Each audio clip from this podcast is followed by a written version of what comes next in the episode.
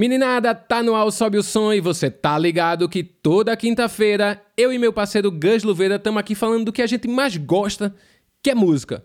E por falar em música, de um bom tempo pra cá, não dá mais para pensar nela sem um videoclipe. É ou não é, Gus Luveira? Não dá, cara, não dá. Quando pensa música, eu penso clipe. Aí também já vem uma nostalgia dos clipes que marcaram minha vida.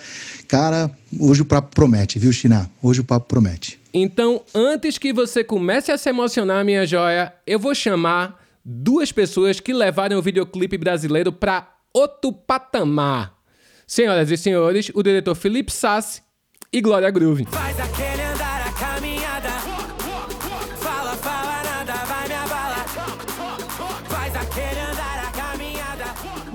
Nossa, que emocionante essa introdução. Eu tô, eu tô tremendo aqui. Ai, gente, oi, que prazer estar conversando com vocês. Obrigada por receberem a gente aqui. Acho que eu falo por mim e pelo Felipe quando eu falo que é tipo, dá até um arrepio, assim, no corpo todo, só de pensar no caminho que a gente tem trilhado e no prazer que é poder falar um pouco sobre isso com vocês aqui. A gente vê que vocês fazem isso com o maior carinho, cara. Mas eu queria começar a brincadeira já perguntando para vocês: quando é que o videoclipe entrou na vida de vocês? O videoclipe entrou na minha vida muito cedo, né? Eu acho que a gente, como muito fã do, do mundo pop, das grandes divas, da, grandes fãs da música, né? Eu acho que o videoclipe já entra muito na nossa infância, né? A gente só cresce consumindo videoclipe.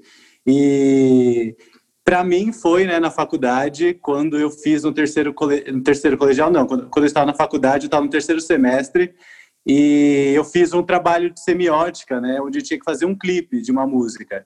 E aí eu escolhi uma música da Lady Gaga que não tinha sido lançado. Eu, como bom fã da Lady Gaga, como Little Monster, assim como a Glória, ah, resolvi fazer dessa música que não tinha nenhum clipe e os fãs adoravam essa música.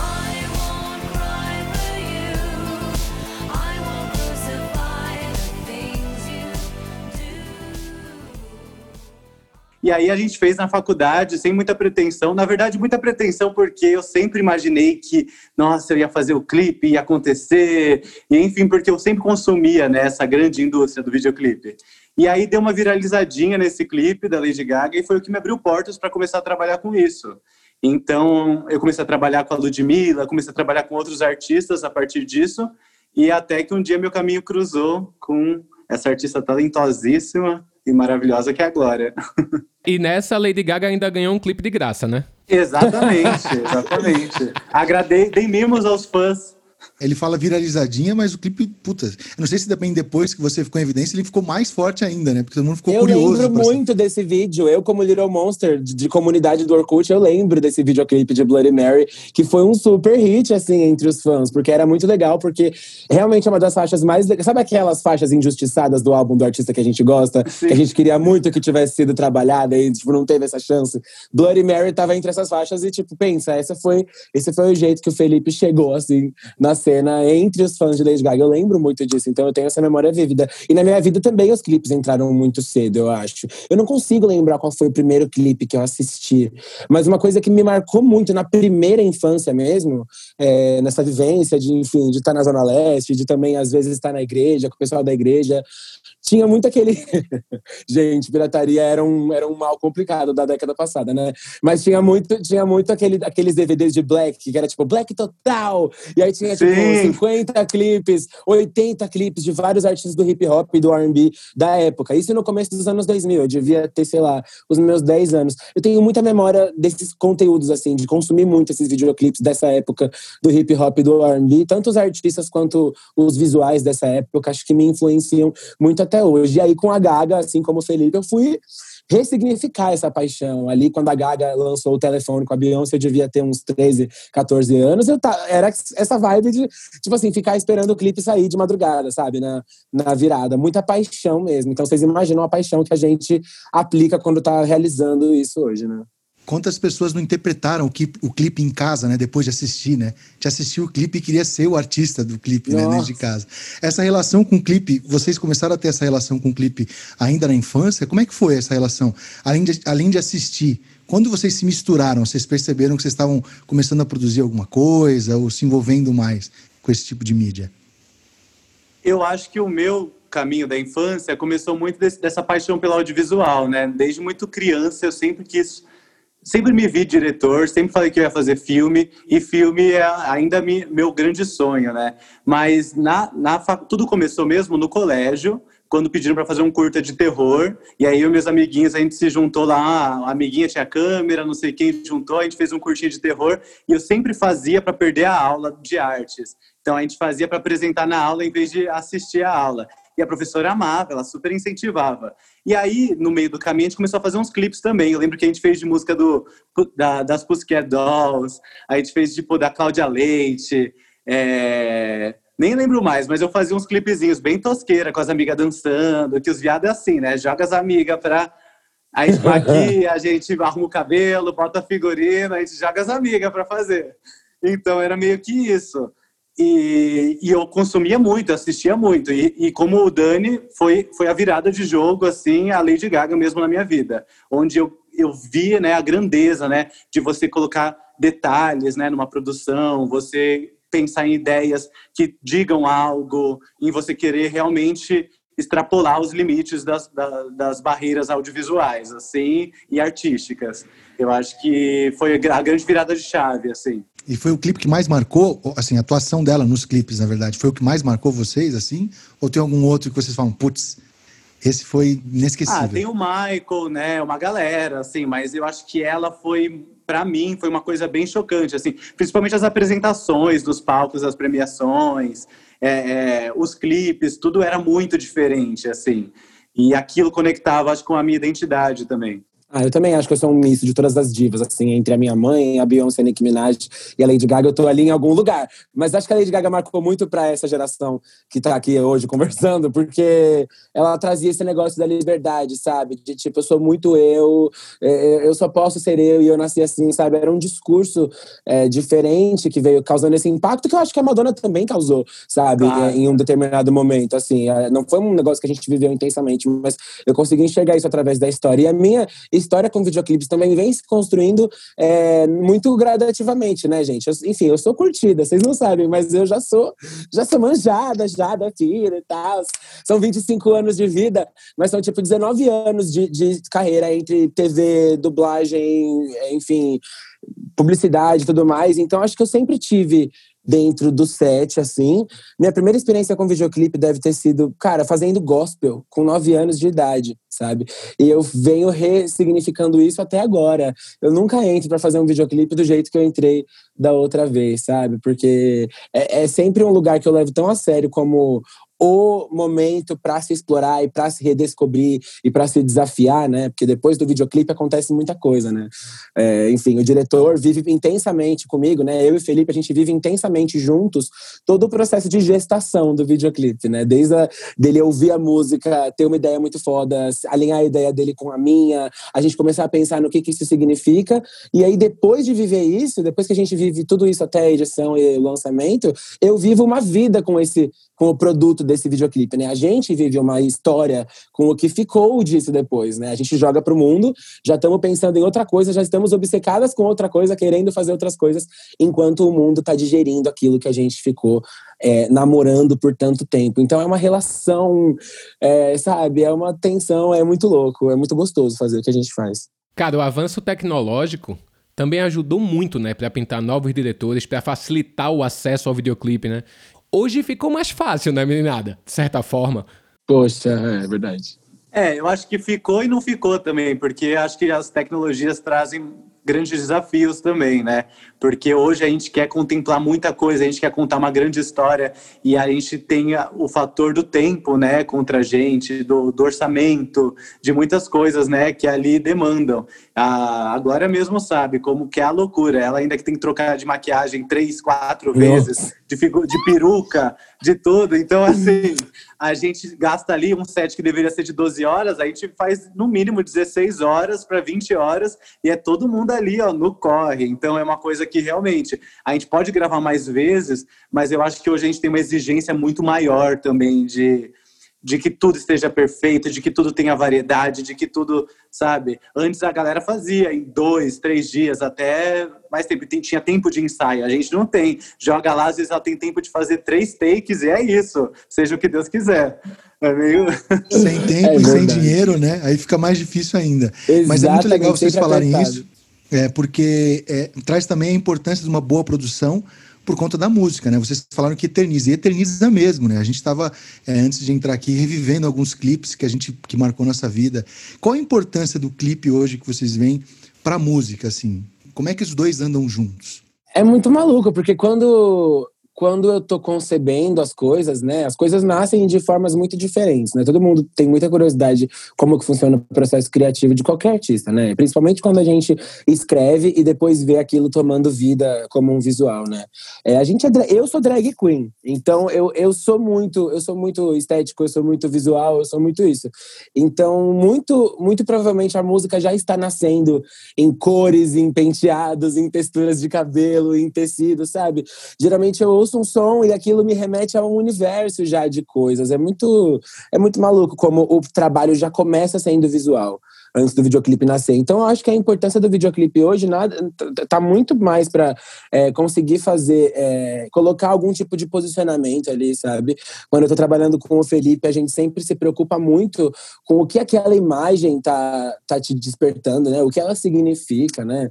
É, quantos significados uma só imagem pode ter, né? A gente tem muito essa preocupação quando a gente está trabalhando e isso que me interessa hoje quando eu assisto um videoclipe. Eu gosto de sempre ver novidade, sabe? É, nunca existe uma regra, geralmente as coisas são feitas muito de verdade são muito de coração. Um videoclipe com, em um único take, com um único look, pode ser tão maravilhoso quanto um videoclipe com cinco cenas e diversas coisas acontecendo, sabe? Tudo vai depender muito de como a música é, chegou naquele contexto. Eu acho que a importância do clipe hoje acaba sendo brindar isso mesmo e transpor, isso transborda, né? Quando você tem contato com o que é a identidade visual do que você está consumindo. E para você, Felipe?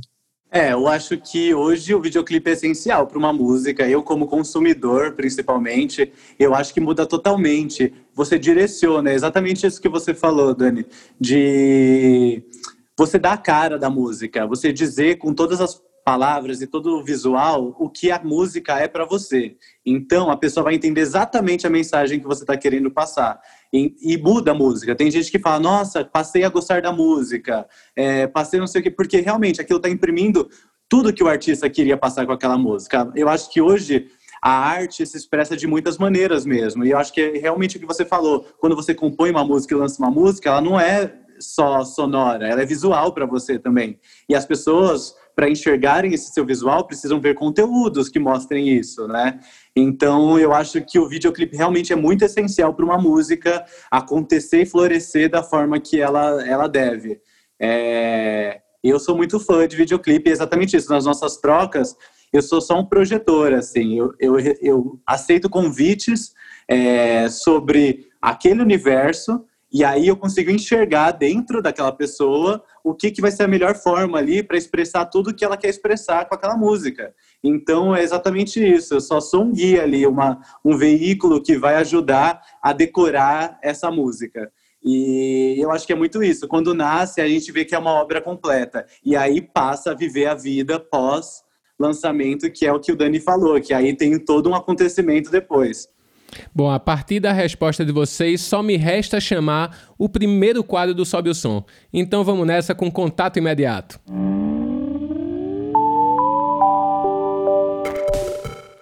A gente criou o contato imediato porque todo mundo do Multishow quer participar do podcast de algum jeito. E quem faz a pergunta para vocês é Bia Rosa, a diretora desse podcast. Olha só. Oi, Glória. Oi, Felipe. Tudo bom? Prazer estar aqui falando com vocês hoje. Eu sou Beatriz Rosa, diretora desse querido podcast, também de outros programas e transmissões ao vivo do Multishow.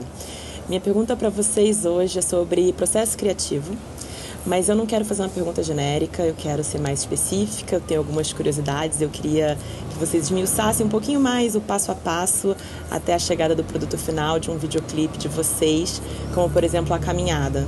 Queria que vocês contassem pra gente, desde as reuniões até assim o produto final, a gravação e depois a edição, como que é a escolha das referências, como que é uma reunião entre vocês, é, como que é a escolha dos enquadramentos, da iluminação, do figurino, como que é contar essa história.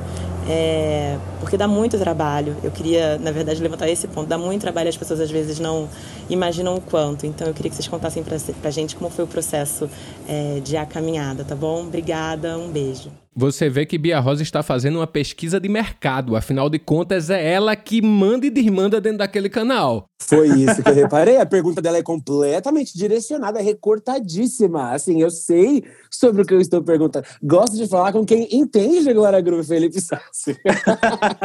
Não, ó, acho que se eu puder falar sobre isso. Enfim, o Felipe foi o cara com quem eu fiz três dos clipes mais desafiadores da, da minha vida estão lá em cima, assim, que são a caminhada Yo Yo e Sedanapo, sabe? São as vezes que eu mais falei, eu vou com os dois pés e é isso aí. E ele sempre esteve comigo na, na loucura. Mas a caminhada tem uma ironia que, apesar de ser a quarta e última faixa do EP visual Alegoria, ela foi a primeira a ser sonhada, projetada e pensada por nós. Então, Alegoria foi é, o videoclipe, né, o visual que eu tive mais tempo de desenrolar e pensar e que o Felipe teve mais tempo tempo de editar de todos os conteúdos que eu produzi dentro desse tempo aí do Alegoria. E eu não sabia o que ia acontecer, porque trabalhar com o Felipe Sassi tem dessas surpresas, né? Não necessariamente você precisa chegar com tudo pronto. É, ele vai ouvir aquilo e sabe-se lá Deus o que, que aquilo vai despertar no Felipe Sassi. Então, a caminhada foi um daqueles clipes que eu tava completamente, assim, meio que no escuro com a música. Eu tinha uma ideia ou outra sobre como eu queria é, me contextualizar visualmente, eu tinha uma ideia ou outra de como que eu queria me comportar, mas eu não tava conseguindo ter um panorama completo ali de como ia ser essa história, sabe? E este garoto me chega com, com este mote, onde ele tá relacionando cultura ballroom com uma coisa meio filme de ação, onde a gente tá fazendo justiça com as próprias mãos é, e, e, colocando um monte de referências políticas sobre o tempo em que a gente está vivendo, que acaba casando completamente com a lírica da música. Então, percebe, né? Isso que o Felipe falou há pouco tempo é tão verdade quando ele fala que ele é um projetor, né? É, quase como um conduíte para onde eu estou querendo chegar, porque a caminhada vem numa lírica subjetiva, ostentona, de rap, etc., onde você se coloca acima dos problemas e acima dos hates, né? Uma música de empoderamento, quase como que uma revisitada lá no proceder. E ele traz para essa agora groove do agora, onde é, sempre com o Felipe Sassi tem é, essa diversão de estar tá fazendo um filme. Então ele já pensa e mergulha naquela história, me visualizando como uma personagem, e a gente chega nesse lugar com a caminhada onde é, existem essas duas histórias paralelas acontecendo, né? Eu lembro muito, eu lembro muito das inúmeras provas de roupa do processo, porque eram figurinos complicadíssimos, assim, aquele figurino todo de pedrarias que eu uso no ballroom, é, enfim, aqueles mais pro final, né? Vestido de gala. Aquele também. Né? vestido de gala com um moicano. Eu lembro que a, a gente, para fazer esse moicano, a gente falou: caramba, a gente vai realmente mandar fazer um moicano de um metro com lace dos lados para ficar invisível. Tipo, então a gente se propõe a fazer umas maluquices, assim, homéricas que a gente vai usar e que vão aparecer durante 5 segundos, 10 segundos. Esse é o tamanho da paixão. Acho que quando eu cheguei no set da, da caminhada também, que eu entrei lá no banco, né, no banco daqui de São Paulo pela primeira vez, eu falei, caramba, que estética é essa? A hora que a gente começou a rodar com a roupa preta, tudo, tudo é uma grande emoção. Não sei, eu vou abrir agora para Felipe falar sobre alguma coisa do processo que eu possa estar esquecendo. Não, então, exatamente isso. A caminhada foi uma das únicas músicas que a que a Glória chegou e falou: Olha, eu acho que você vai saber ver isso. E é realmente. A música me passou essa energia, me passou esse caminho. E a gente já tinha feito um clipe antes, que era Coisa Boa, que já, já vinha, né? Eu acho que os nossos clipes respondem muito ao momento. É, não sei se daqui uns anos isso vai ter algum impacto, né, quando olhar para trás, mas a gente acompanha muito o que está acontecendo na nossa sociedade, assim, é muito que as nossas emoções estão levando. A gente não está pensando o que, que vai irritar, o que, que vai ser é, o próximo sucesso, a gente está pensando em realmente contar um recorte ali de uma trajetória, de algo e passar uma mensagem. Acho que a nossa missão realmente, a gente troca muito sobre isso. A nossa missão com a música e com o audiovisual é muito trazer uma mensagem que de alguma forma transforme as pessoas ou que fortaleça essas pessoas. Porque né, somos da escola Lady Gaga, é, ensino superior. de autoestima, os coach, o coach quântico de autoestima através da música pop. Exatamente. E aí é isso quando eu trouxe a caminhada, eu ouvi a música, aquela música veio tão para mim como uma, um discurso, um manifesto, assim, sabe? De realmente a gente está aqui, a gente vai continuar lutando. E, e, já vinha ali, né? Que coisa boa, a gente já trouxe ali, era um, um recorte de cenário político, onde a gente estava com medo do que ia acontecer, mas que ao mesmo tempo a gente estava, vamos continuar aqui, a gente não tem medo de expressar isso, é, seja o que acontecer, a gente vai estar. Tá firme aqui juntos. Então, aquilo foi a nossa forma de falar e acho que a caminhada vem dessa forma também para fortalecer isso e expor que a gente não está aqui para brincadeira, sabe? Tipo, que a gente vai expor sim o que precisa ser falado e a gente vai bater de frente sim. Então, como é uma música que bate de frente com os haters, como como a música traz essa coisa dessa, dessa posição de que olha onde eu cheguei, é exatamente sobre isso também. Olha onde a gente está, a gente está em todo lugar e a gente vai invadir, a gente vai acontecer. Então, esse acho que foi o motim ali. Então a gente traz isso, essa trajetória onde a gente fortalece, né, a cultura, né, do ballroom ali, a cultura onde nasceu, né, principalmente a cena drag, é, e a gente vai trazendo isso como um movimento que vai bater de frente ali com, com esse cenário político que está cheio de corrupção, de mentira, de assassinato, de, enfim, várias coisas que a gente não está contente. E a gente vai expor isso. Então ela joga sujeira ali para os porcos ali se degladiarem. Então é realmente é um posicionamento político muito forte ali. E no final a gente, tá, a gente tem aquela imagem do poder, né? Onde a gente traz realmente ali povos originários, o povo preto, a galera toda ali, sabe, segurando a bandeira do Brasil e falando que a gente está aqui, a gente está chegando, sabe? A gente está nessa posição de poder também e a gente tem o poder de falar. Então eu acho que a mensagem da caminhada é essa. Agora o fator de produção, a gente começa, né? A tirar do papel esse roteiro que foi concebido dessa forma. Então é um longo processo, né? A gente tem a, a, equipe de produção, a gente tem produtor de locação que começa a buscar lugares para a gente conseguir replicar essas imagens. Aí reúne com a diretora de arte. É um, é um processo bem grande mesmo, porque a gente tem que estudar. Ok, achamos essa locação. Essa locação precisa dessa, dessa, dessa interferência aqui. Então a gente vai fazer isso de arte, vai, sei lá, produzir tal coisa. E a caminhada, a gente conseguiu era como se fosse um salão que realizam eventos beneficentes, um lugar mais antigo, que era a estética do ballroom antigamente, esses grandes salões assim, um ballroom. e, e aí a gente já só trouxe ali os troféus, a, as cortinas, as coisas e principalmente os figurinos, né? O figurino acho que foi o ponto alto de A Caminhada. É um clipe muito baseado na moda, sim. Então, e é uma moda realmente mais urbana, mais agressiva, mais realmente de passarela, porque a gente queria trazer esse lugar que o ballroom traz também. É... E aí a gente tem o banco, onde a gente conseguiu captar todas as outras cenas, como se fosse esse cenário político, a gente traz como se fosse um, um uma esplanada, um lugar né, ali onde a galera a galera está se reunindo para votar e etc. E é lá onde estão guardando os grandes segredos também.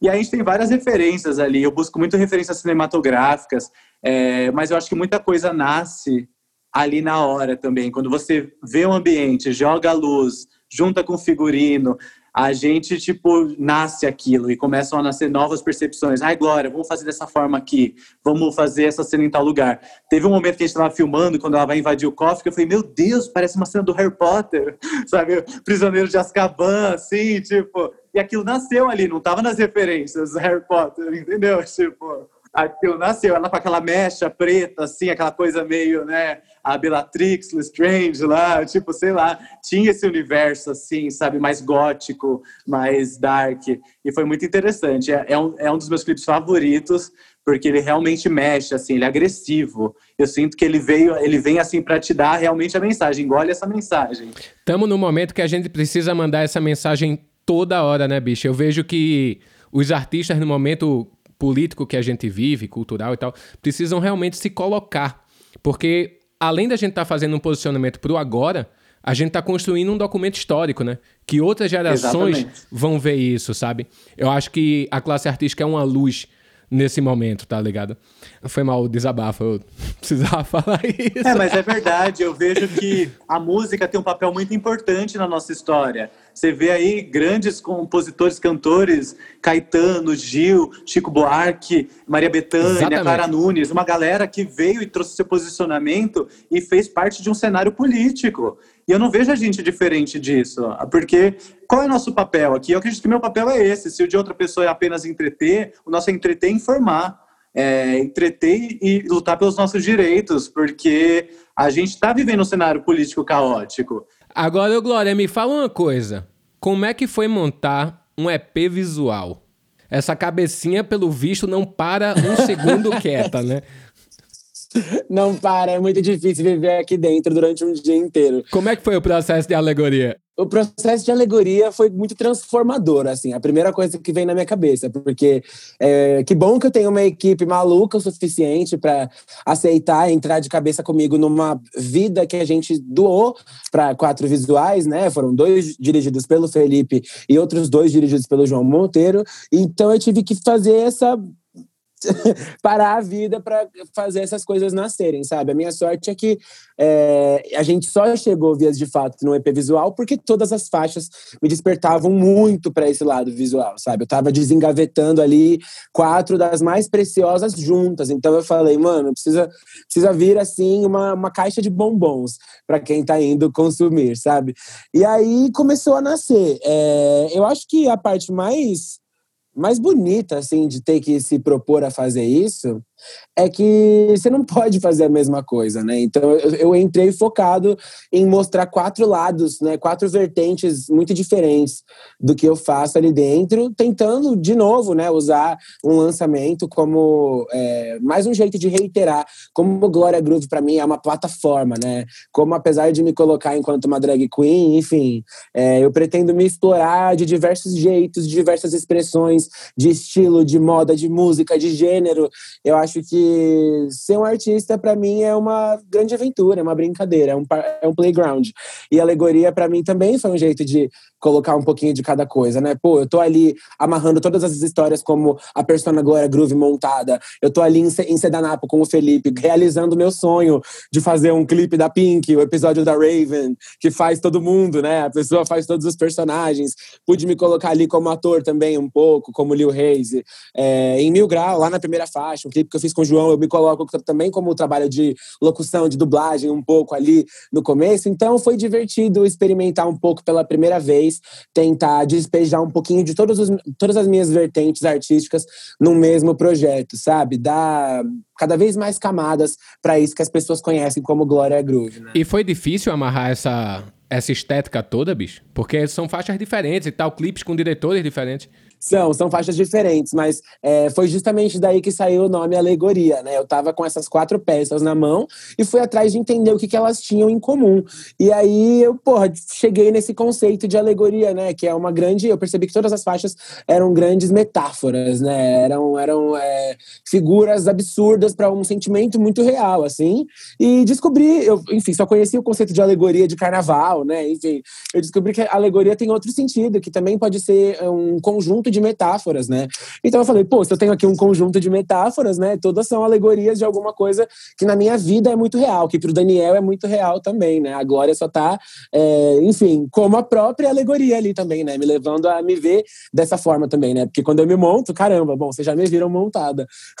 então é, foi, da, foi, daí, foi daí que eu consegui é, achar o ponto em comum dessas quatro coisas e daí que saiu o nome.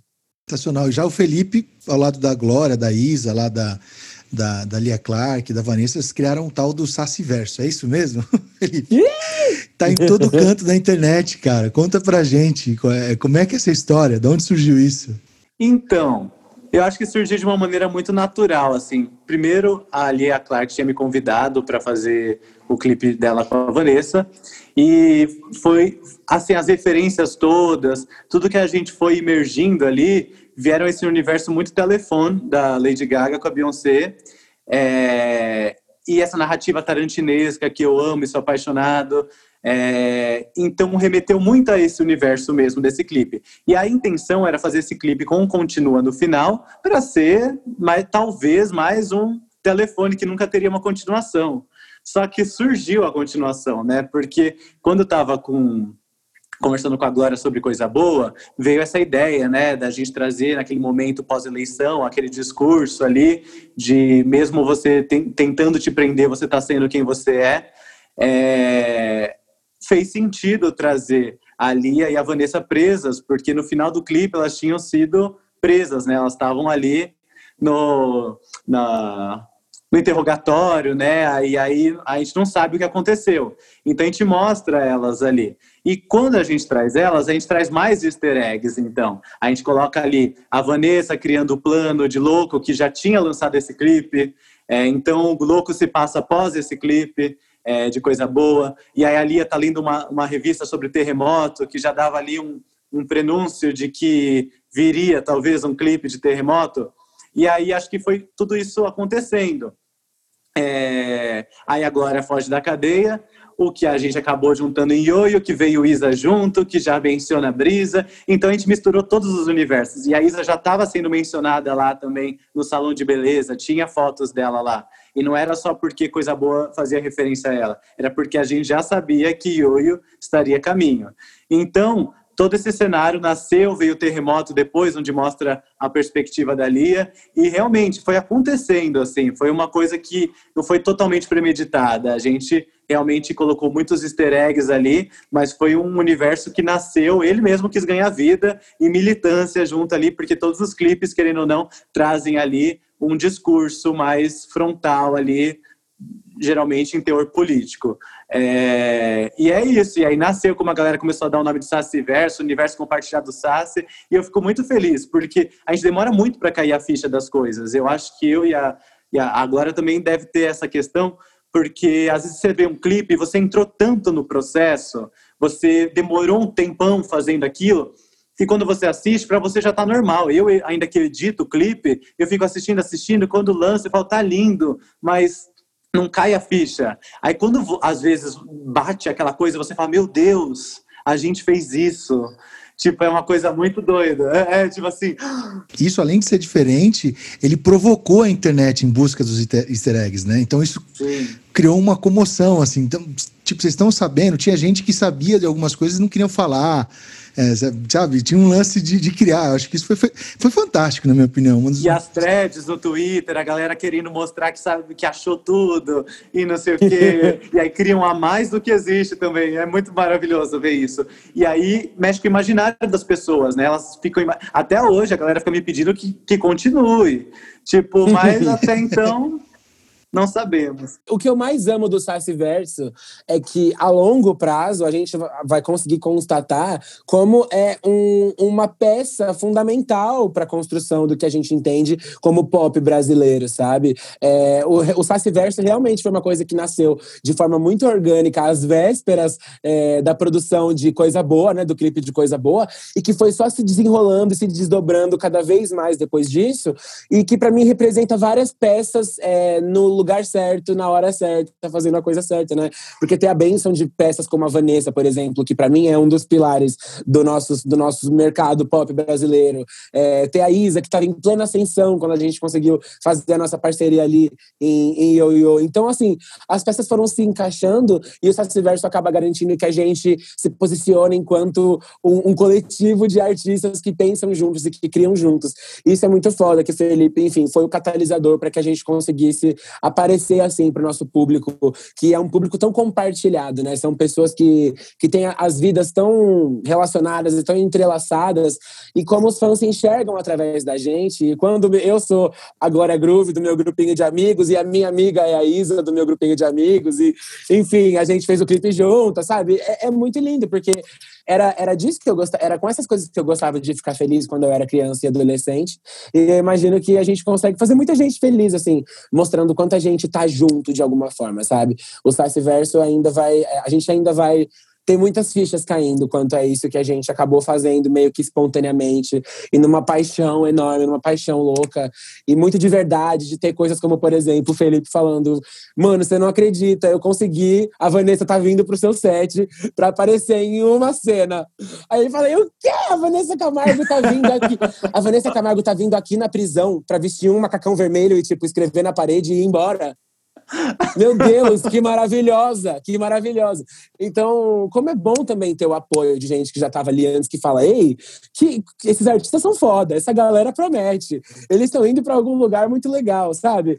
Muitas coisas aconteceram devido a essa nossa aventura que as pessoas têm tanta paixão que, enfim, querem saber se um dia vai continuar. Quem sabe, né, Felipe? Quem sabe? Ou vai nascer um novo, vai nascer Ou vai um nascer novo um novo universo. multiverso. A gente não sabe. Mas eu, isso, isso que a Glória falou me deixa muito feliz. Porque quando a gente para para pôr o pé no chão e analisar, isso nunca aconteceu no mundo. Aconteceu no Brasil, no nosso país. Onde que teve clipes intercalados de artistas diferentes. Já vi feats, né, onde to todos os artistas juntos ali acontecendo. Mas agora um artista abriu espaço do seu clipe para outro artista vir e continuar no clipe do outro, entendeu? Tem, tem muitas histórias ali. São realmente quatro artistas que cederam seus espaços e tiveram esse, esse, esse lugar de troca, né? Tô falando que vocês levaram tudo para outro patamar, vocês estão fazendo fit visual, velho.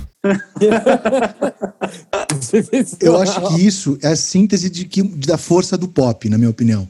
Assim, é, acho que o pop poderia fazer isso, sabe? Eu acho que tinha, tava, só vocês poderiam fazer isso, assim, nesse momento, sabe? Eu tenho essa sensação de que isso mostra a força do gênero, sabe? Eu acho que eu gosto muito de ver esse, esse tipo de avanço para a indústria, assim. Eu acho sensacional e fico mais surpreso de saber que não foi premeditado, que aconteceu, porque depois que a gente vê, a gente acha que tudo faz sentido, que foi tudo pensado, mas saber que não é muito doido também. É, não, é, mas é isso. Acho que a gente respeita muito nossa intuição no processo artístico.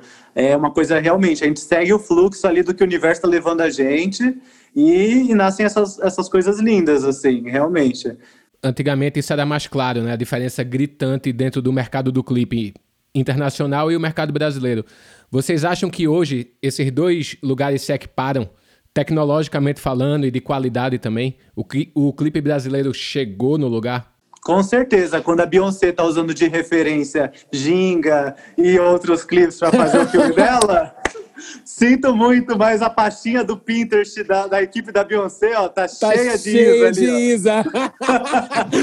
quando a Lady Gaga vai de Império receber o prêmio do VMA, ali, ó. É, lógico que tem um fator, né? Que eles, eles chegaram a essa tecnologia primeiro. É, a gente está ainda em construção e eu acredito muito que o que a gente faz, a gente faz com muito suor, muito sangue, muita pele. Então é uma coisa que a gente realmente dá, dá, dá tudo de si. Por isso que a gente faz muito com pouco. Se a gente tivesse o orçamento deles ali, né? Eu acho que seria assim, Lady Gaga chama nós que vamos, vamos agendar esse clipe. Por favor, gente, imagina, isso é muito verdade, porque eu acho que a gente se destaca justamente pela vontade de fazer o negócio acontecer, muito lindo, muito gigante, do jeito que a gente imagina, assim, na nossa cabeça. E o Brasil sempre se destaca, né, por essa loucura, assim, sabe ser fã como ninguém, sabe ser ídolo como ninguém, sabe sonhar como ninguém. Então, tipo, eu acho que a gente acaba trazendo esse valor, assim, sabe? E também de enfim, está remoldando, né, ressignificando o que se entende como o mercado do audiovisual, é, tomando como referência esse grande mercado gringo, né, como a gente está colocando aqui, mas traduzindo isso para o nosso jeito de fazer, colocando as coisas com o nosso tempero, né. Eu acho que a gente ainda tem muito a evoluir ainda enquanto cenário, mas que a gente já fez coisas magníficas. A gente, a gente, é muito referência, eu acho que muitos olhos estão sobre o nosso país agora. E a gente tem que se orgulhar da nossa cultura e levar isso para frente, sabe? A gente está sendo aí referência para um monte de artista. É, a gente até tinha comentado, mas é, o filme da Beyoncé, por exemplo, ali eu consigo enxergar várias referências de Isa, de Ginga, por exemplo, e isso foi muito falado na internet, porque ela é uma artista negra de destaque que tem ótimos trabalhos aí na rua e com certeza a equipe estava lá com as imagens da Isa na pastinha do Pinterest. Então é isso, como um outro clipe lá na Tasmânia foi totalmente copiado assim de um clipe do clipe Brisa da Isa, os cenários, tudo, assim, sabe? Então eu acho que, num geral, a gente está realmente se equiparando e talvez fazendo coisas até melhores, porque a gente está se tornando referência. Então eu acho que isso é só a resposta. Nesse mundo globalizado, tá todo mundo um de olho no outro, né? Essa que é a grande Exatamente. real. Meninada, vamos para o próximo quadro, porque quem vê close não vê corre. Nesse quadro é o seguinte, meninada, deixa eu explicar para vocês. A parte bonita do clipe a gente já vê quando ele é lançado, aqueles milhões de views, aquela luz maravilhosa. Só que, claro, a gente quer saber dos perrengues, né, meninada? Gus, começa aí. Ai. Tem vários perrengues que a gente quer saber. Eu quero saber Nossa. daquele clipe que ficou lindão, todo mundo comentou, bombou, mas que na hora de produzir foi um perrengue absurdo, assim. Qual foi o mais. Nossa Caótico. Meu Deus, eu, vou, eu tenho eu tenho o meu top 1 clipe mais difícil da minha vida e é com Felipe Sassi, é o clipe de Yo-Yo, sem dúvidas. Sem dúvidas, foi, foi a diária mais desafiadora da história, assim.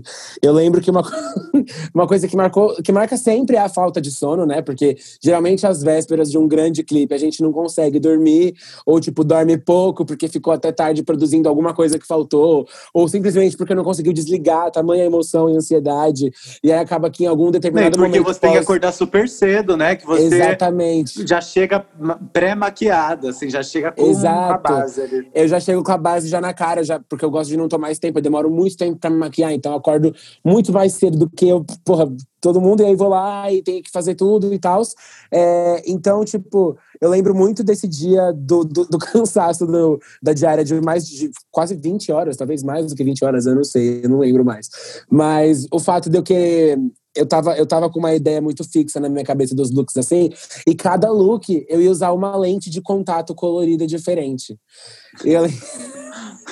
eu, lembro que, eu lembro que na hora de colocar a última lente de contato, assim, eu juro que eu achei que a minha bola do olho já ia pular para fora, assim, eu não tinha mais como fazer nada. Tanto que a build desse último look, que foi o look, nossa, um dos mais, um dos mais icônicos da carreira, né? Um dos mais bizarros, né? Que é aquele look de satélite, que eu tô com aquela roupa é, cheia de fractais, né? Holográficos e aquela cabeça, aquele face kine é, com um negócio na cabeça. Aquela foi a última cena da nossa diária mega extensa, que já tinha tido todo, toda a parte da Isa na primeira cena, né, para liberar o feat primeiro. E depois eu todo no meu universo e troca de maquiagem.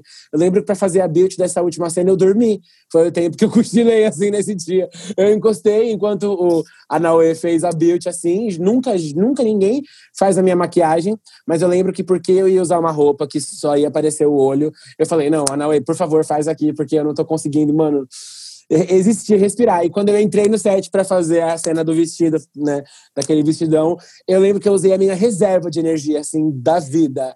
Foi o fim do fim da reserva de energia mesmo. Eu lembro da, da Glória, ela tava assim num breakdown mesmo, assim, tipo, chegou no limite do corpo, da, da cabeça, de tudo. Ainda mais ela botou uma máscara que não tapava o nariz, né, face kine.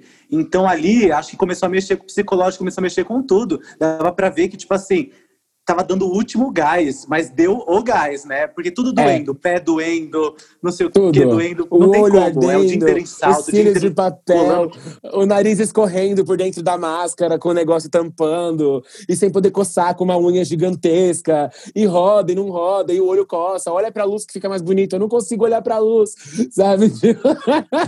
Ô Felipe, então, qual tipo... foi a tipo coisa mais louca que tu já teve que fazer? Tipo aquele clássico, né, que você vê no clipe, aquele cabelo voando, e na verdade tem um cara com ventilador ventilador. Nossa, agora para lembrar que tem tanta coisa, né, gente? Putz, gente. Pior, pior, que acontece de tudo, assim. Eu nossa. devia ter perguntado de uma que deu certo, né? Porque o perrengue é o que é, mais tem. Exatamente. Eu lembro que Ginga, para mim, foi um dos clipes mais. Assim, ao mesmo tempo que foi o um clipe de energia, foi um clipe, assim, muito intenso, foi muito forte. Foi o clipe que eu fiquei mais tenso no momento, porque a roupa da Isa estava tendo que ser costurada no corpo dela, assim, na hora é, o da dança na areia, assim, porque era uma roupa muito justa. E o, e o, dia tava acabando já, a gente precisava rodar aquela cena de dia. E aí, fora o dia estar acabando, já tava tenso com o tempo, começou a fechar o tempo. Aqueles urubu voando, aquela coisa, eu, meu Deus do céu. Aí chegou uma das produtoras que tinha ido buscar pilha, ela falou, Felipe, tá chovendo em todo lugar em volta daqui. Eu só lembro que eu fiz promessa, rezei, acendi incenso, fui passando pelo set, não choveu, graças a Deus. Mas a Rasta foi a mesma coisa, a Rasta foi exatamente a mesma coisa. Eu sempre faço promessa nos clipes. Eu fico um ano sem tomar refrigerante, um ano sem comer chocolate, tudo por causa de Glória Groove e Dona Isa. para não chover na nossa diária externa. Para não chover na diária. Ou seja, além de dirigir clipe, o bicho ainda tem a manha de fazer mandinga, né? É eu lógico se espiritualizar. Mesmo. Felipe é o diretor espiritualizado, com certeza. Porque se, se, se no dia que a gente marcou para fazer o vídeo, sei lá, Vênus tá retrógrado, ele já avisa, fala: cuidado, vamos repensar aí essa data. É astrologia, é tudo. Meu, eu falei, gente, não é bom lançar nada com Mercúrio retrógrado. Eles queriam lançar, eu falei, gente, vamos adiar o lançamento desse clipe, me dá mais tempo para produzir também, porque não dá para vocês lançarem coisa com Mercúrio retrógrado. Imagina eu tentando explicar isso pro meu sócio, que é um judeuzão, assim, ô oh, meu, que isso? Como assim Mercúrio retrógrado? O que, que é isso? Não, então, veja bem, é melhor a gente esperar mais um pouquinho. E confusão? Confusão, assim, de discussão, treta no set? Já rolou, assim? Uh, ai, teve. Não, ó, eu, eu sou. Eu, enfim, eu não sei. Eu, eu acho que eu, eu, só, eu só fico chata no set se eu tô cansada ou se eu tô insatisfeita com alguma parada. Assim, no geral, eu fluo muito bem e trabalho me divertindo, brincando de boneca mesmo. Eu lembro que eu, que eu tive uma crise de tipo, não tô gostando do que eu tô vendo em mim. É, prestes a entrar no set da segunda coreografia de Coisa Boa, a roupa bege, que eu ia dividir o cenário com todo mundo que tava de vermelho. E por algum motivo eu impliquei que não tava legal eu estar de bege, nude, com a roupa pronta, na hora de entrar no set. E o Felipe falou assim: não, mas veja bem, você vai ficar iluminada, né? Tipo, você tá com uma cor mais clara porque vai destacar. Mas eu tava muito fixo na minha cabeça que eu deveria estar de vermelho ou de preto pra complementar. também machucava E o sapato machucava muito o pé, é verdade, teve isso também. Então eu tava meio assim. É, eu lembro que a gente ficou, tipo, meio que altercation, é, assim, pra entrar clima, em cena. Assim, a gente... Mas a gente é amigo, né? Eu acho que isso que é bom também, porque a gente sente muita energia um do outro. Num geral, eu trabalho com amigos. Então eu acho que treta no set é mais difícil ter, porque a gente se entende, a gente se respeita, para não invadir ninguém, sabe? Que nem no momento lá do Face a, a gente estava pensando que talvez a gente não gravaria a cena, porque realmente agora tá chegando num ponto que ela tava quase passando mal, assim, de tipo, realmente de estar tá esgotada. E aí é você ver qual que é o limite da pessoa, de você tentar ali esperar, o que, que a gente pode fazer, vamos encontrar ali, porque eu acho que é isso, tá todo mundo trabalhando junto, então a gente tem que fazer aquilo acontecer. Então, treta a gente tenta passar longe. É sempre. Aí se diverte muito nos sets. Assim, a gente dá muita risada. É verdade. Dança, a gente corre. E o set é cheio de gente que sempre sonhou em fa estar fazendo aquilo, sabe? Eu percebo muito isso nos nossos sets em particular, né? Desde o pessoal que tá fazendo figurino, quem tá fazendo a foto, quem tá dirigindo, quem tá ajudando. É sempre gente que sonha muito com aquilo e que geralmente já chega no set fã do meu trabalho, do trabalho do, do Felipe. E isso acaba sendo, assim, a cereja no bolo, sabe? Porque porque as pessoas acabam trabalhando completamente realizadas. Já rolou algum esquema do artista tentar dirigir o diretor num clipe? Ah, já não dou nem liberdade. eu já corto na hora, bonitinha. Cada um no seu qual, é bem isso. Eu acho que é assim, cada um é artista no seu lugar de artista.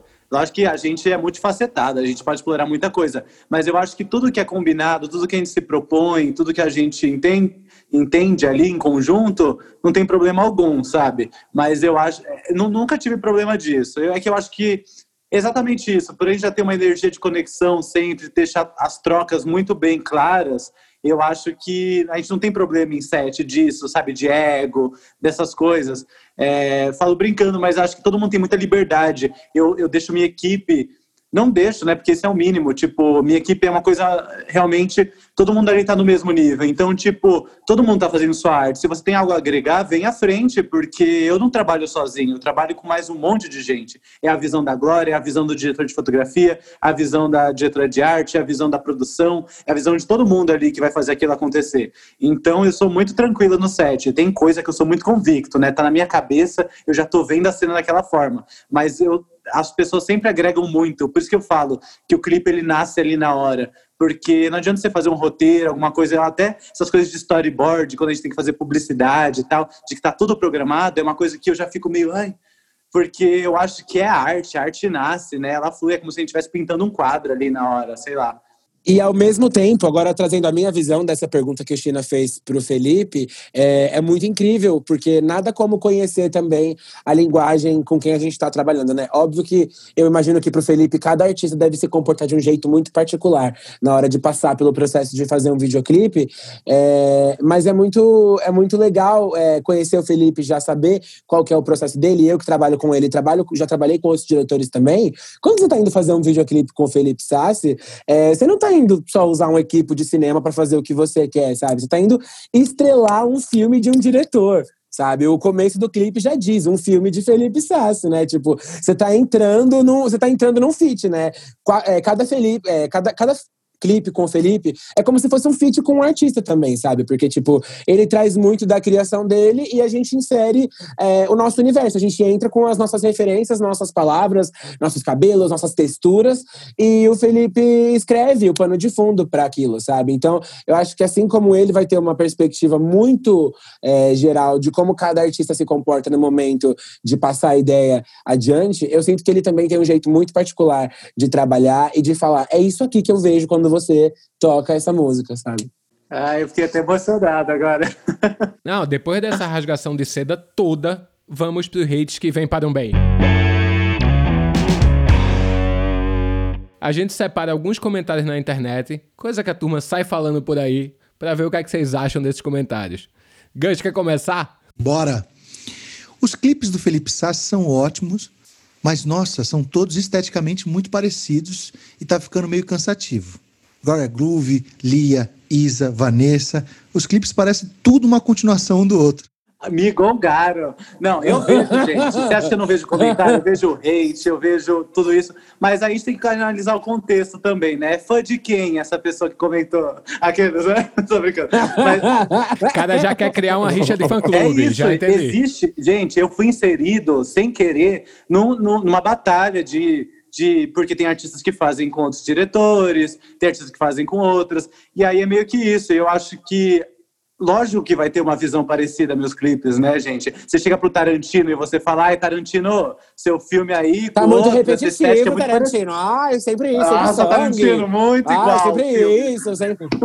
Óbvio, eu tenho a minha estética. Por mais que eu esteja sempre em evolução, cada vez eu estou me encontrando numa nova forma, eu não sou o mesmo Felipe do ano passado. Eu estou sempre buscando novos olhares. Mas lógico que uma coisa vai ser característica, as pessoas me procuram por isso.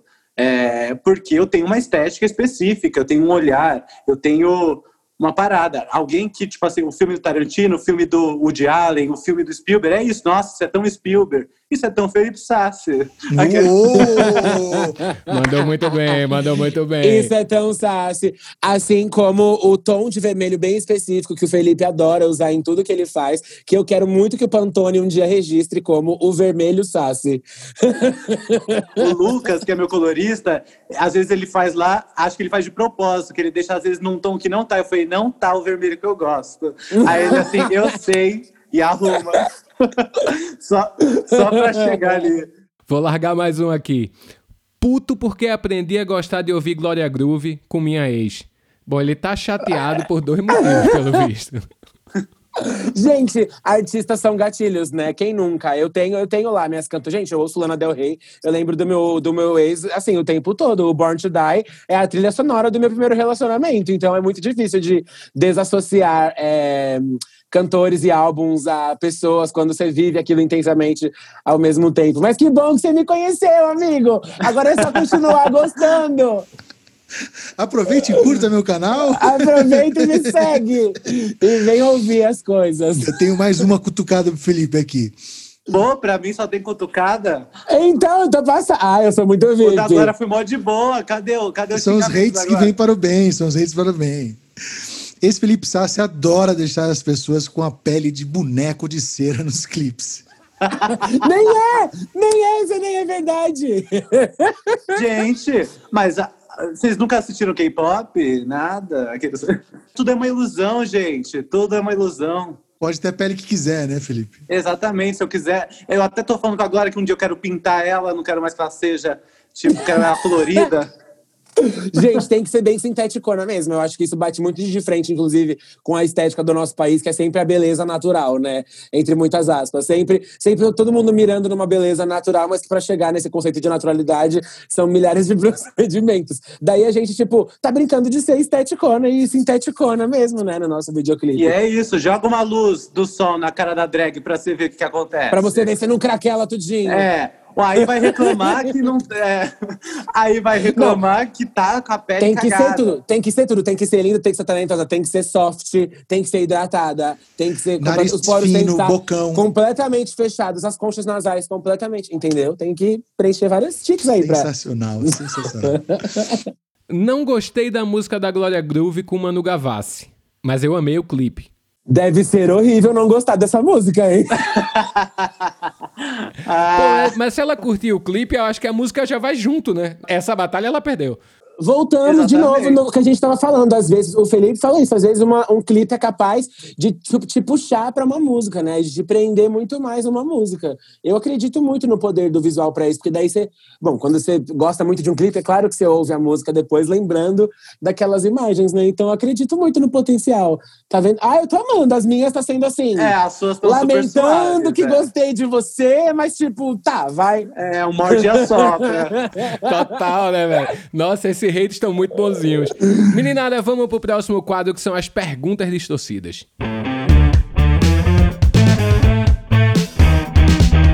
Aqui nesse quadro a gente quer saber. Normalmente a gente quer saber curiosidades musicais, mas eu acho que pra vocês especificamente são curiosidades videoclípticas, vamos falar assim. Qual o primeiro videoclipe que marcou a vida de vocês? Ai, meu Deus. My Boo. My Boo, Usher e Alicia Keys.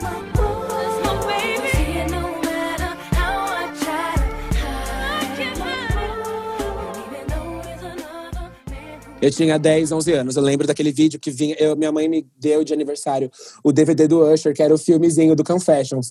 Tinha vários videoclipes. Foi o primeiro álbum visual que eu assisti. Foi o Confessions do Usher. E tinha o clipe de My Boo. Eu lembro que eu era obcecado pela Alicia Keys. E foi o primeiro clipe que me marcou. Aquele cabelo dela, liso, preto. O Robbie rosa. E eles se encontrando no meio da Times Square cantando My Boo. Temos um storyboard do clipe aqui. e você, Sassi? Eu, eu não é, eu acho que assim, na infância eu não era uma pessoa tão ligada em videoclipe, porque eu demorei para ter internet, computador, então eu era uma- um menino mais da locadora, mais da, dos filmes. Mas analisando, eu acho que foi o meu primeiro videoclipe. É, eu era apaixonado, eu assistia repetidas vezes a cena do Quinto Elemento, que tem a diva lá, que ela canta A Plava de azul.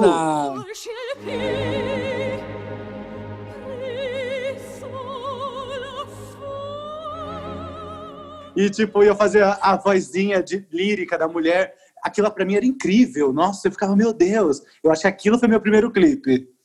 Agora o clipe é, mais divertido, assim. Eu estava esperando esse momento para falar sobre Sedanapo, porque eu acho que foi Ai. o dia que eu mais me diverti na minha vida até hoje, assim. Me sentindo ser danado. Eu tinha tudo pra ser punch, mas tu me botou de lado. Me sentindo ser danado. A gente, a gente falou agora há pouco sobre os clipes de perrengue, momentos meio perrengue, mas é importante dar é, o crédito que os clipes divertidos também têm, porque, cara, eu me diverti demais nesse negócio de entrar no set pra não ser a Glória Groove, sabe? Pra ser outras três coisas.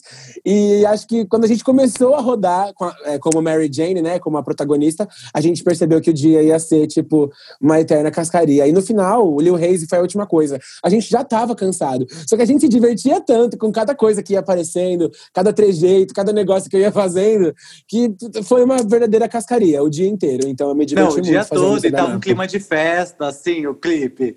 Eu tava- É. Porque era um clipe que não tinha balé, não tinha elenco. É, era um clipe assim de atuação. A gente tava fazendo nosso filminho e nos divertindo muito. Tipo assim, no final eu lembro que a gente até, tipo, ficou dançando, botou várias músicas. É verdade, a última cena foi o, o rolê da, daquela festinha de formatura. Aí no set mesmo a gente botou umas músicas, começou a dançar. Sim, sim. Foi, nossa, foi uma vibe. Esse clipe foi um grande after. Foi muito gostoso. Pelo visto, esse clipe foi divertido pra todo mundo, né, velho? Menos pra mim e pra você, Gus, que a gente não tava lá, né? Assistam Sedanapo. Por favor, me chamem no próximo. Eu me diverti muito assistindo o clipe e também as paródias, as coisas que surgiram depois com o clipe, a brincadeira que o povo fazia. Muito legal mesmo. Vamos lá, meninada. Um clipe que é trash, mas que é gold. Ah, eu vou fazer o jabá aqui, com licença, meu último lançamento. Bem Denis, da Isa com a Glória. A gente trouxe essa estética. É da Isa com a Glória, olha, já tô até louco. Da, Ai, eu tô no Bruno remix, Martini- amei, a louca. do Bruno Martini com a Isa e o Timbaland. A gente trouxe essa estética mais trash, assim mesmo dos, dos anos 80 ali.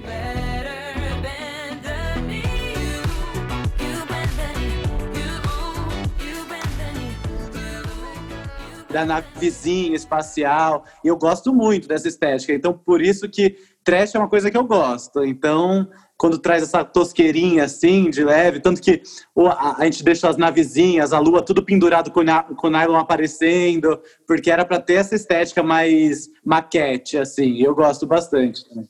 Ah, caramba! E agora? É trash, mas é gold. Eu acho que já, já que, já que, tipo, você foi por essa linha de ai, meio arte ataque, mas eu acho fofinho, é, eu vou falar do clipe da Kali Uchis com o Tyler, The Creator, que é o After the Ah, Storm, que tem várias coisas acontecendo. Eu já vi esse clipe em tantos moodboards por aí, porque amo. é tão, tão, tão completo, tão bonito. E acontecem uns efeitos práticos meio improváveis, meio toscos mesmo, assim, tipo, Sim, sim. chapéu de grama, o passarinho com a cordinha, o cara cantando na caixa de cereal. São coisas que parecem besta, assim, meio nada a ver, mas que acaba virando referência, porque ela faz de um jeito estético, de um jeito E eu sou muito fã da, da e é isso.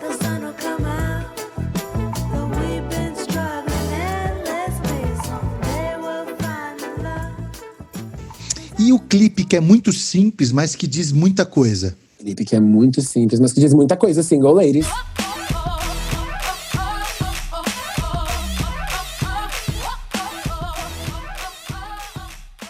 Nossa, é muito bom. Single Ladies. Single Ladies foi um momento, foi um impacto cultural, foi um movimento, foi uma roupa, foi um look, foi um cabelo, foi um sapato, foi um hit de uma mulher que estava se casando no ano que ela lançou uma música sobre ser solteira. Ai, eu, eu acho que eu tenho a memória ruim, gente, porque eu tô tentando lembrar aqui, eu só consigo lembrar de coisa que eu fiz. Ai, eu sou a minha própria referência.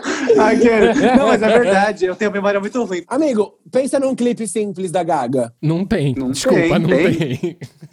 Pra mim, The Edge of, oh, The Edge of Glory, pra mim, é a cota de clipe simples da Gaga. Simples, vai, vai botar no custo, quanto é que custa esse clipe aí. Sim, sim, é verdade. Se for fechar a conta, realmente. Ó, vou fazer outro jabá. Tem o do Caio, Canto da Liberdade, que ele tá com a caiola na cabeça. É pra lá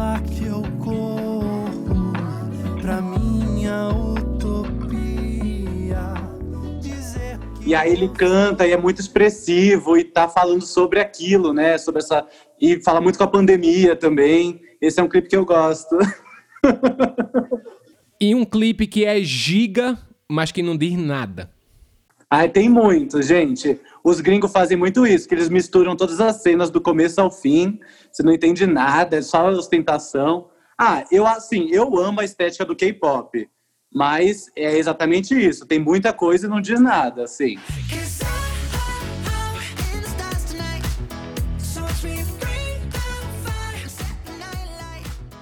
Eu amo, assim, que é uma grande produção, tudo é muito colorido, tudo é de muito. A fotografia incrível, a iluminação.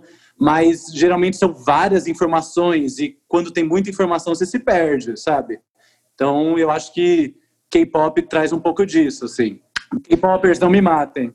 Não é K-popers não me matem, não, mas eu vou ter ser obrigado a ficar com o Felipe nessa. Não acho que nem só porque é uma cultura que está um pouco mais distante da nossa. Acho que é porque, literalmente, é, pode ser que a lírica do K-pop venha a evoluir de um jeito muito louco ainda no futuro que a gente nem imagina. E olha, que já é um negócio mega valioso, mega incrível, né? O valor de produção, o jeito que eles se relacionam, né? Como as relações internacionais do K-pop têm a- acontecido, né? Todos os grandes produtores, né, que a gente conhece têm trabalhado com artistas de K-pop, mas eu também acho que a lírica e a presença poética do K-pop ainda pode evoluir tanto quanto eles foram embora com a questão estética e visual, né? Tipo assim, então para além, acho que o dia que apresentarem uma tela verde para os artistas de K-pop, eles vão falar: "O que que é isso? Tá louca?" Sim. Gente, o tamanho daqueles cenários é um negócio absurdo, né? Vai, deixa eu já emendar aqui pra vocês responderem rapidinho, hein? Chroma key ou um belo cenário? Um belo cenário. Um belo cenário, com certeza. Pra interagir com o cenário, sentar no cenário, pular no cenário. sabe? Exatamente. Tipo, se jogar na parede. Eu quero fazer uma pergunta que eu adoro fazer aqui nesse quadro, que é o seguinte: tem algum gênero musical ou até artista que vocês adoram escutar, ouvir e ninguém imagina que vocês gostam? Cara, eu adoro PC Music do Pará, assim. Eu adoro Banda Ravelli.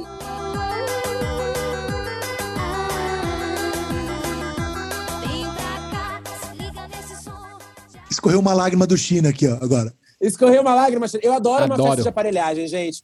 Conhecer, e conhecer ícones como, tipo, Gabi Amaranto, sabe? Pessoas assim. Carla Maués, que é um- uma das minhas madrinhas musicais.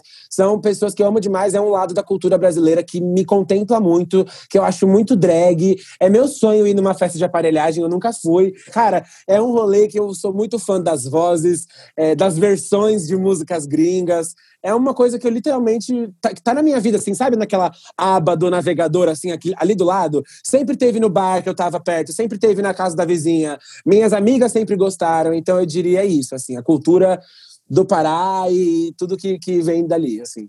O pessoal olha pra gente acha que a gente só consome pop, né? Que a gente vive isso. Mas eu acho que hoje é, a viagem que eu tenho feito mesmo é para dentro do nosso país, assim. Como a Glória também trouxe, eu amo brasilidade, assim. Eu amo principalmente as, as macumba é, brasilidade, assim, as músicas antigas da Alcione.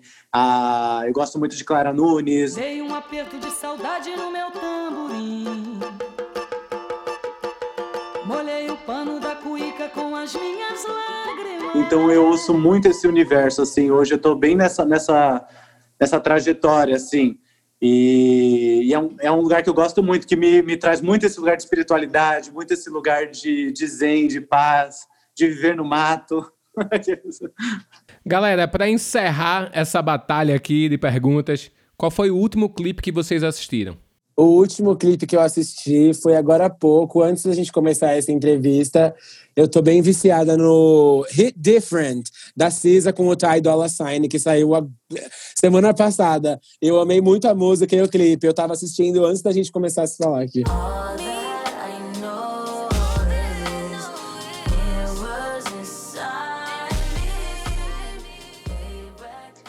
Eu acho que o último clipe que eu vi é que assim, eu tô sempre vendo todo dia clipe tá passando aqui na TV, que eu deixo pra rolar música Também. também. Mas o último que eu me lembro, assim, de recordação é o da Manu com a Glória, que é lindo. E eu amo a parte da Glória, eu acho emocionante, gente. Eu, Ai, que tudo!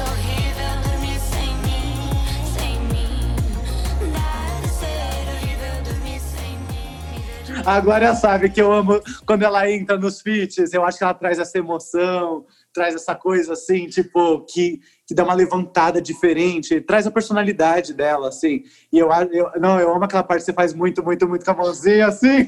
Eu faço a coreografia, você viu? Gente, é muita coisa. Esse clipe é um clipe que, que- inclusive, muito obrigado por ter falado sobre esse vídeo, porque é um vídeo que eu acho que vai marcar muito também o que a gente entende como pop brasileiro. Já marcou pra mim, sabe? Porque a gente não imaginava que ia ser o acontecimento que foi.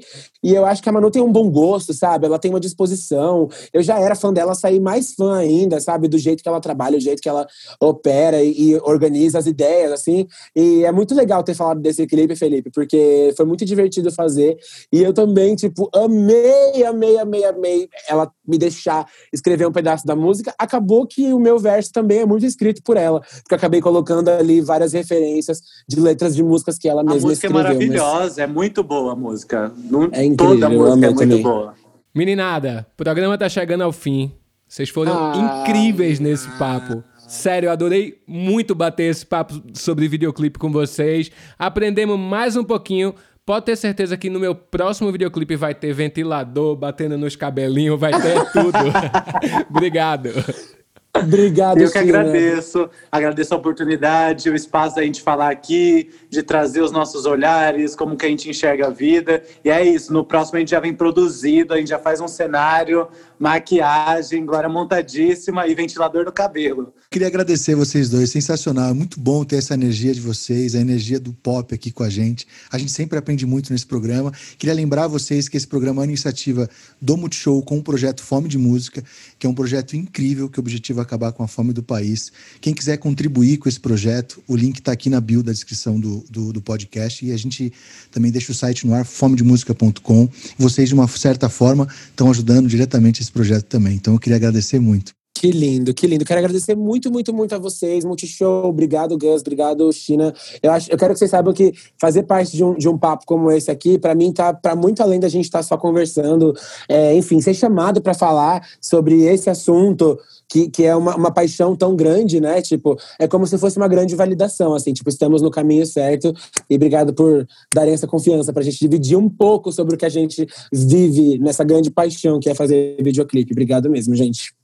Eu não tô falando que essa meninada tá em outro patamar, rapaz. E você, minha joia, se quiser ficar em outro patamar também, não perde o Sobe o Som, que toda quinta a gente tá por aqui, em todas as plataformas digitais e também no canal Música Multishow no YouTube. Gus Luveira, meu lindo, aquele abraço pra você, aquele beijo na testa. Um beijo, meu lindo. Fica com Deus e até a próxima.